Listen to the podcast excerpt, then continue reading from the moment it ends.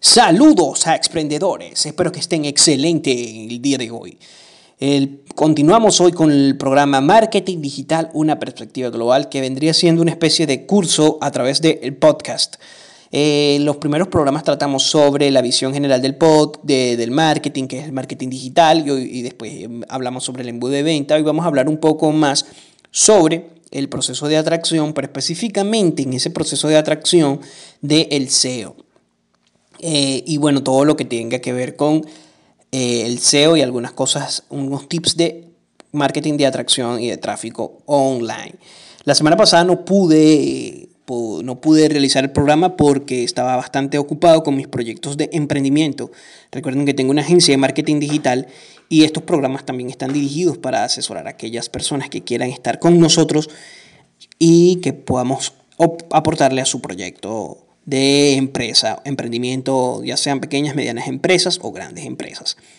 Eh, bueno, en ese sentido tenemos a digistigroup.com, pueden visitar mi página web. Estamos, ahorita estamos en, reparando algunas cosas para agregarle más funcionalidades, pero pueden seguir sus redes sociales o nuestras redes sociales, que es digistic, arroba digisticgroup, D-I-G-I-S-T-I-C-G-R-O-U-P, Digistic Group. También emprenderhacks.com, les invito a visitarme allí. Gracias y bueno, tengo que agradecer a las personas de Lockout Media, ya que allí voy a salir todos los días, todos los martes, perdón, a las 17 horas España. Me pueden escuchar por allí. Es una radio excelente, todo el material que aportan y también tengo una sección que se llama Mundo Emprende. Espero que les guste este programa de hoy hablando sobre el SEO y el proceso de atracción. Y nos vemos, hacks emprendedores. Emprender Hacks, el podcast un espacio dedicado a los negocios, el marketing, las inversiones y el emprendimiento, con entrevistas y contenido para que tú puedas escalar tu negocio, junto a su conductor Andrés García, antropólogo, marketer y consultor de empresas. Conoce más en emprenderhacks.com y suscríbete para llevar tu negocio a otro nivel. Saludos a emprendedores. Hoy vamos a hablar sobre el SEO. El SEO es, es SEO también se le llama en inglés o Search Engine Optimization. El SEO es una estrategia de marketing de posicionamiento en motores de búsqueda. Específicamente es el posicionamiento en Google, se le toma muy en cuenta porque recordemos que Google maneja el 60% del tráfico online y en YouTube, que YouTube es el segundo motor de búsqueda más utilizado, propiedad de Google, y que, bueno, maneja el 20%. El resto son para Bing, Yahoo, y todos los demás buscadores. Baidu, que es el chino, que bueno, allá sí el, chino ya está representando cada vez un mayor volumen, pero vamos a hablar de este. De este lado del mundo, Google domina todo lo demás. El posicionamiento web es algo sumamente importante porque es, es estadístico. El posicionamiento es estadístico. Y también va a depender de muchos factores. Google no te va a posicionar si no tienes contenido de valor, por ejemplo. Y no te va a posicionar si no cumple con una serie de parámetros, si tu web no tiene, digamos que, reconocimiento. Entonces tú tienes que brindar eh, bastante, bastante contenido de valor. El SEO es una materia bastante extendida por la dificultad que se presenta cada vez más en relación con esto, ya que Google cambió las dinámicas del juego. Anteriormente, cuando comenzaron los motores de búsqueda, recordemos que era Yahoo el, el hegemón o, quien manejaba todo. Yahoo posicionaba por poner palabras y el fin de Yahoo era que las personas se quedaran dentro de su plataforma.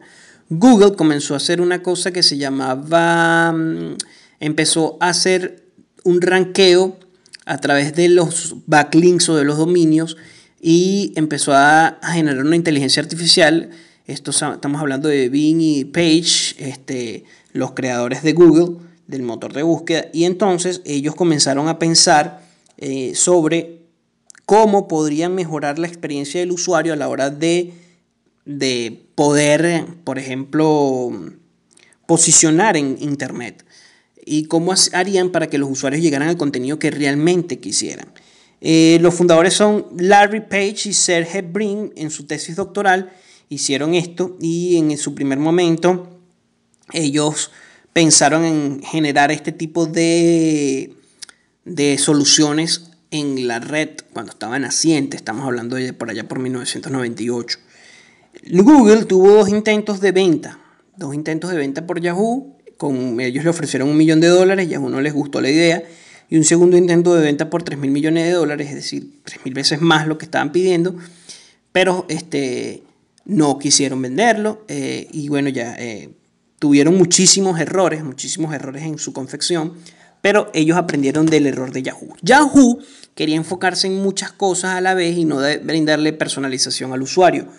Google le brindó personalización al usuario y en ese sentido le brindó además la manera de que llegara al contenido correcto. Desde ese momento hasta hoy Google ha mm, crecido de una manera impresionante, tanto que así, tanto es así que ya no se llama Google, sino Alphabet. Y tenemos toda una serie de soluciones online.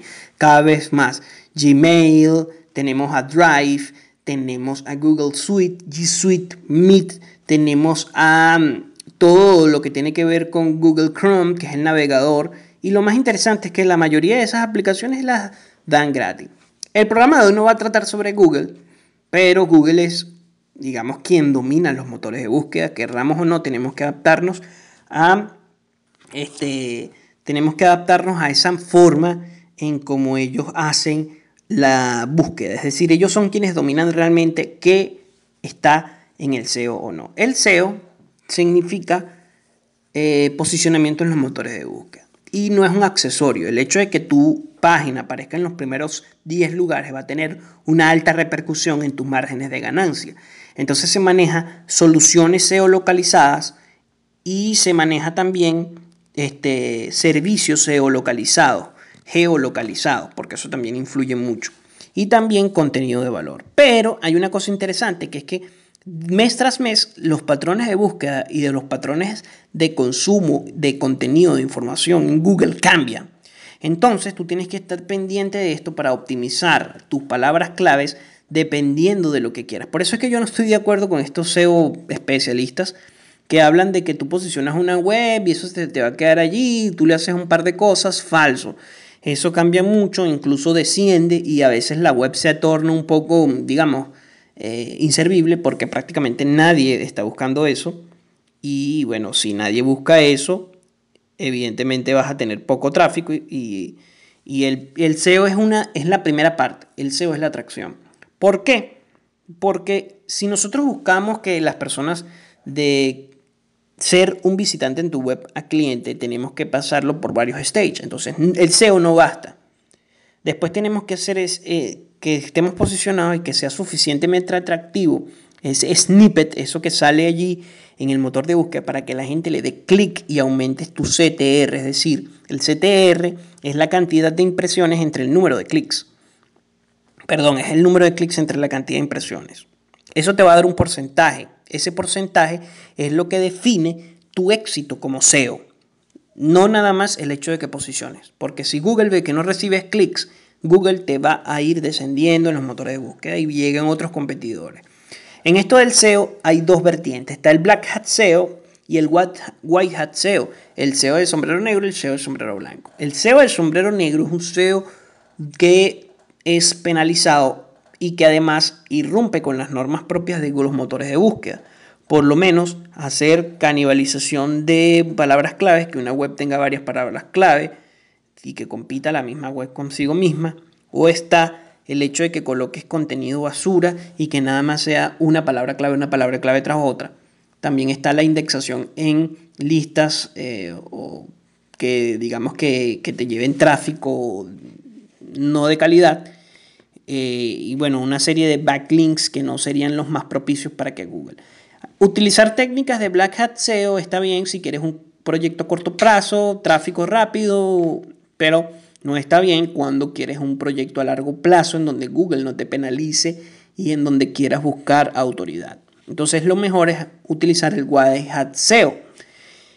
El SEO, para posicionar los motores de búsqueda vas a requerir paciencia, por lo menos tres meses, dependiendo del nicho y de la competición propia que haya en cada nicho.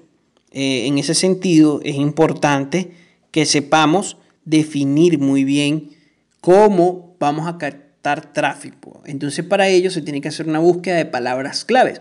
La búsqueda de palabras claves tiene que, tiene que definirse dependiendo de dos variables principales.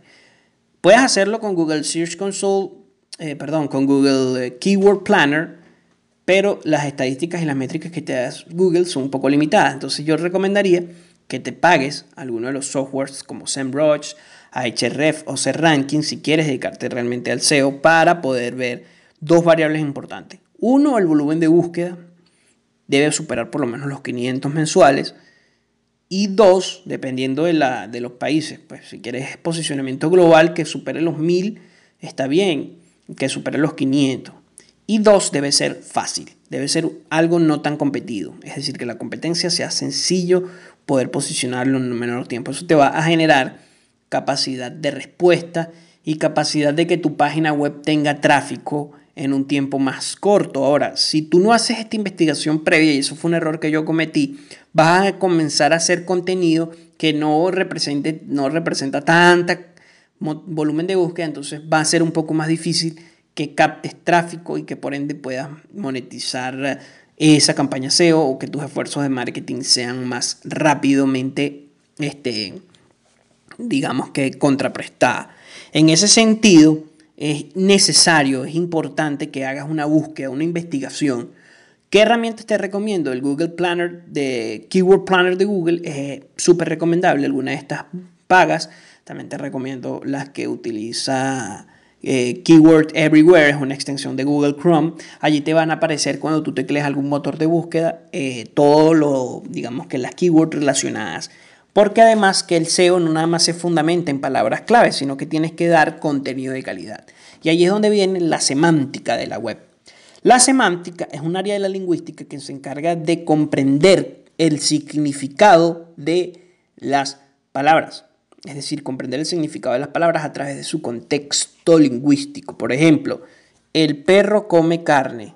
Eh, el perro es el sujeto Vamos a suponer que sea la palabra clave y el contexto semántico es lo demás. El perro come carne, pero es preferible la perrarina. Entonces, el perro come carne, perro vendría siendo la palabra clave. Come, come carne, pero prefiere la perrarina, vendría siendo el contexto semántico. Entonces, podría Google, con su inteligencia artificial, eh, las, las inteligencias artificiales toman en cuenta no nada más la palabra clave, sino el contexto semántico para darle al usuario una búsqueda más personalizada, porque si él busca, si el usuario busca que comen los perros, por ejemplo, puede salir ese artículo, pero si el eh, usuario busca los perros comen carne, ¿qué tipo de perrarina puedo dar a mi perro? ¿Sabe? Entonces puede que esta persona quiera este, comida para perro, posicionar comida para perro, entonces podría poner el perro come carne, pero la comida para perro, perrarina es mucho mejor.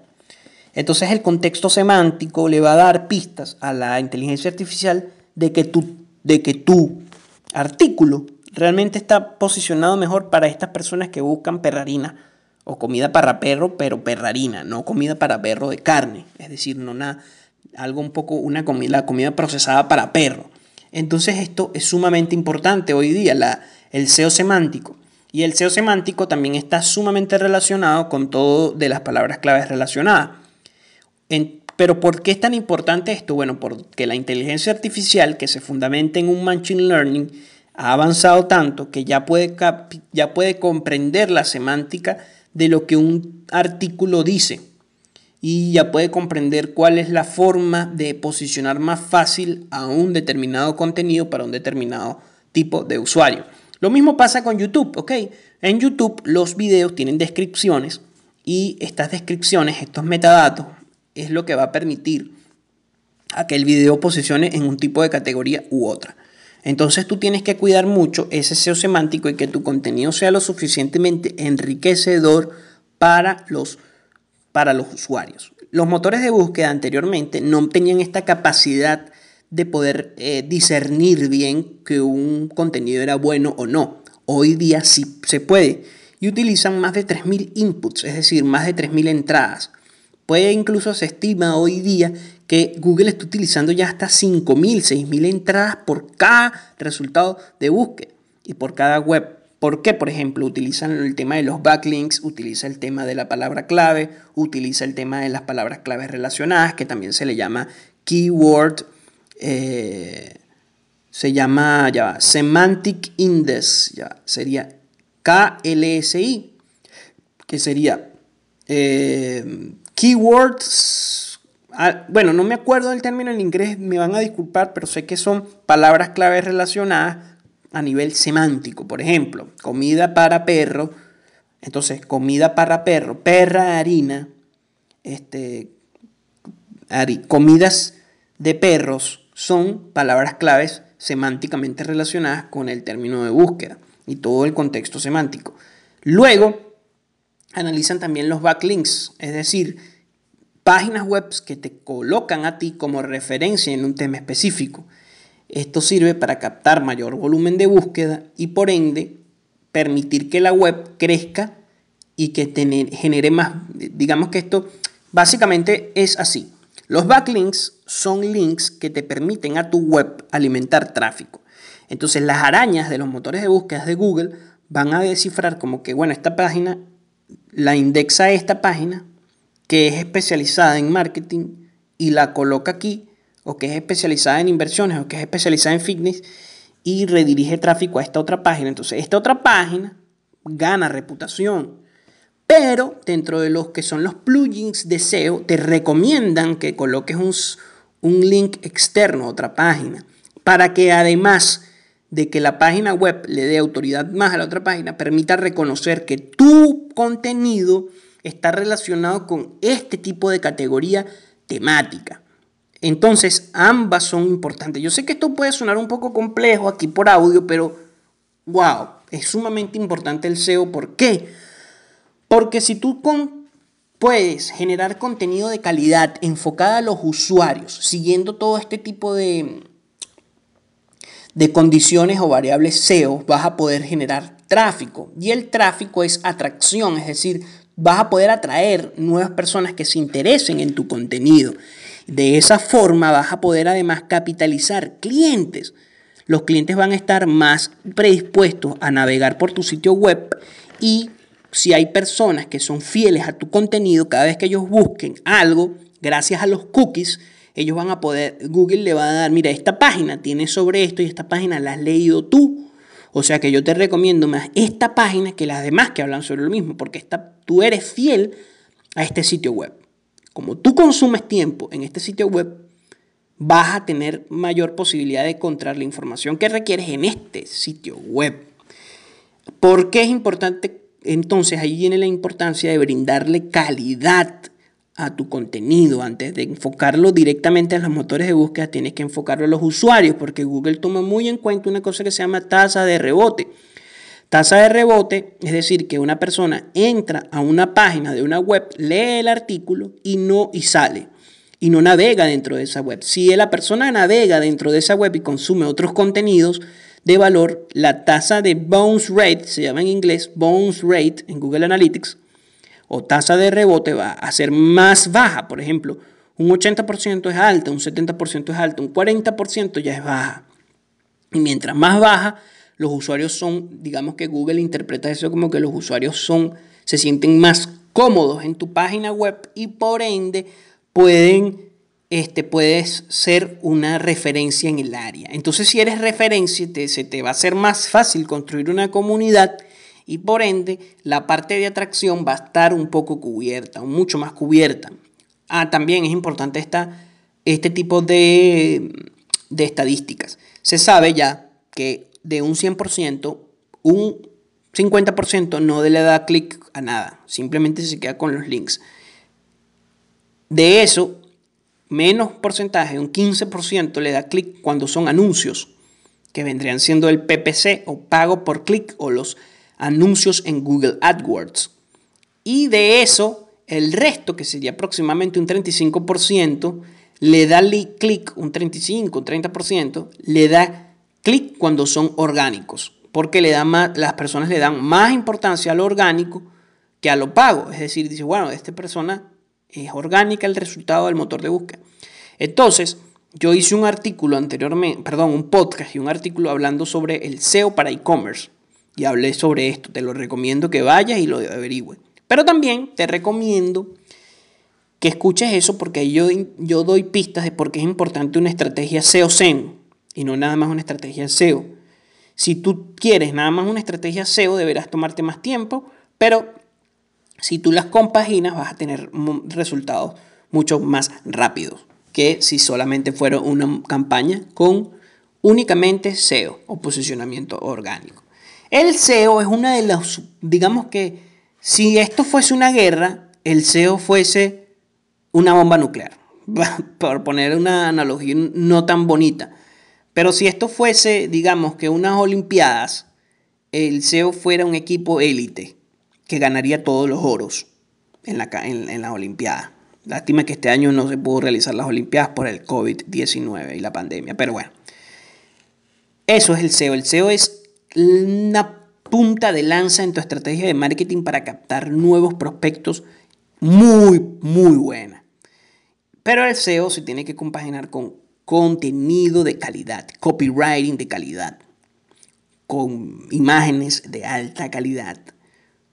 Porque si no, tu SEO, tu, tu esfuerzo SEO va a ser en vano. Entonces es algo que va de la mano y es muy importante esto. Es muy importante también cuidarte de la competencia porque la competencia hace backlinks tóxicos. Por ejemplo, tienes una página web posicionada y para desposicionártela te colocan en una serie, hacen técnicas de black hat SEO. Por ejemplo, te indexan en páginas que penaliza Google, te meten listas, etc. Y eso genera que tu página descienda en los motores de búsqueda. Entonces tienes que estar constantemente pendiente de ese tipo de comportamientos o de acciones que puede hacer tu competencia. Si, no eres, si eres éticamente inescrupuloso, también lo puedes hacer. Es decir, no quede exento esto. Esto me acuerda mucho el SEO, porque el SEO básicamente a veces se maneja mucho, esto del marketing se está manejando mucho más en el SEO, porque el SEO tú tienes que ver mucho lo que es tu competencia. Entonces es un marketing un poco más enfocado a la guerra. Y esto, voy a tomar aquí un paréntesis porque estoy leyendo un libro que se llama Marketing de Guerra, en donde habla de tres tipos de, de enfoques en el, en el mercadeo, en el marketing, que es el enfoque en base al producto, que es el que se utilizaba cuando Henry Ford, por allá en los años 20, luego vino el enfoque en pro al cliente, que es el que predomina todavía y es el que más me gusta, pero también está el marketing enfocado en la competencia, que es el que hace por lo menos Pepsi y Coca-Cola, o el que hace Burger King con McDonald's. Este, el SEO vendría siendo marketing de guerra, es decir, vendría teniendo ese enfoque, porque el SEO netamente no es nada, no es, digamos, no es marketing propiamente dicho el SEO no es marketing, así, pan marketing, pero es algo, sumamente importante en el marketing, en la estrategia general de marketing, ¿ok? Por eso es que este programa va a ir disgregando cada una de estas cosas y van a hacer una serie de por lo mínimo 10 programas hablando de cada uno de estos tópicos, porque luego voy a hablar un poco más sobre el SEM y voy a hablar sobre qué es Search Engine Marketing, pero también quiero hablar sobre el, otros elementos del SEO y del copywriting y del marketing de guerra. Porque el, el SEO dentro de todo el espectro de marketing es uno de los que más se, parece al marketing de guerra. Porque tú tienes que analizar muy bien a tu competencia, tienes que ver con qué palabras clave están posicionando ellos y tienes que ver si tienes una brecha para posicionar en esa con esa palabra clave específica. Es decir, si tú tienes la posibilidad de agarrar y decir, oye, mire, ellos están posicionando con ventas de comida a domicilio en Guadalajara o venta de comida de domicilio en Bogotá, o venta de comida de domicilio en Suacha, o venta de comida de domicilio en Caracas, en Santiago de Chile, en Santiago de Surcos, en Perú. Si tú tienes la posibilidad de quitarle tráfico, tú lo vas a hacer. Y a veces, ¿qué se hace? Bueno, agarran y hacen este tipo de cosas, como por lo menos lo voy a hacer un una serie de backlinks tóxicos para que Google lo penalice y les cueste más posicionar. Tengan que ir a Google Search Console, limpiar todo eso y bueno, y el SEO es mucho de guerra o tiene mucho de guerra. Y es uno de los espectros o lo de los enfoques dentro del marketing digital que tiene más este tipo de enfoque que, se, puede, que se puede aplicar de una manera más sencilla realmente. O sea, existen muchísimas otras formas de hacerlo, pero es una manera, se puede hacer de una manera más sencilla que por lo menos en el inbound o por lo menos que, que es enfocado netamente en el cliente. El SEO entonces te va a permitir tráfico y con el tráfico va a poder generar atracción. El primer stage del budo de ventas, el primer stage del flywheel de ventas que propone Inbound, que propone UpSpot, es el primer stage del marketing. Awareness, atracción, darle a la gente o hacerle a la gente ver que tú estás allí para solucionar un problema específico y que tú eres la mejor elección y que por ende Google te premia por eso. Bing te premia por ello. Yahoo te premia por ello. Baidu te premia por ello. Yandex te premia por ello. Pinterest, YouTube te premia por ello. YouTube tiene un SEO también muy parecido al de Google, muy parecido, y tu canal debe también tener SEO. Texto, SEO, metadatos que le, den, que le hagan entender a las personas que tú eres la mejor opción. Mm, hay muchísimos cursos de SEO allá afuera, hay muchísimos que son basura. Eh, el SEO es algo constante, es algo que mes a mes cambia. Los patrones de búsqueda de las personas cambian. Por lo menos con esta pandemia las personas dejaron de buscar cine o entretenimiento afuera por miedo y empezaron a buscar más sobre su salud, empezaron a buscar más sobre actividades para hacer en casa, como se avecina una guerra, perdón, una crisis económica por la guerra comercial y bueno, por toda la paralización del aparato productivo, las personas comenzaron a buscar más cosas que hacer por internet. Entonces, gracias a esto cambiaron los patrones de búsqueda y tú te metes en Google y tú puedes ver qué hace en febrero.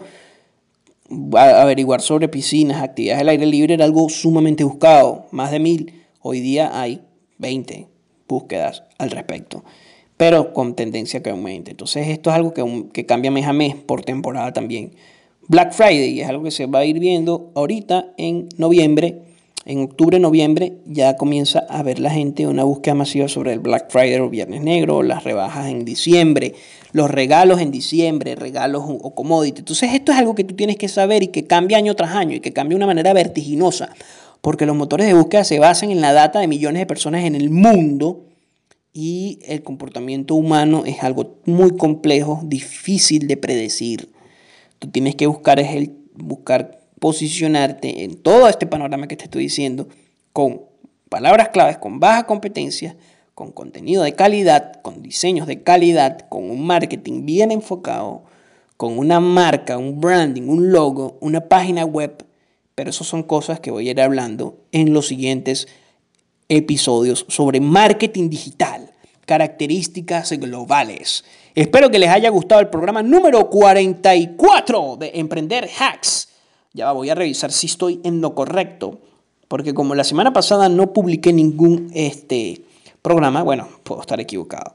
Pero bueno, gracias, espero que les haya gustado el programa de hoy. Cualquier cosa, coméntenme. Recuerden que pueden suscribirse. Gracias a su suscripción es que mi programa se mantiene mes a mes dándole contenido de mucha calidad.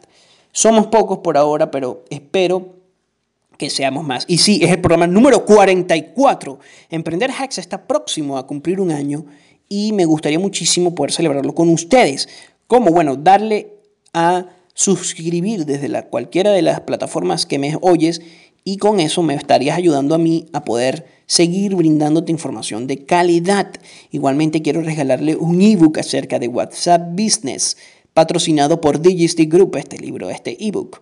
Eh, para que puedas, en ese caso, potencializar más esta herramienta de marketing digital importantísima para todos los emprendedores. Gracias y nos vemos el próximo martes. Recuerda que puedes escucharme por Lockout Maga, Lockout Media, Lockout Mac, radio.lockout en todos los martes en España a las 17 horas. Gracias y nos vemos en la próxima semana. Hacks Prendedores.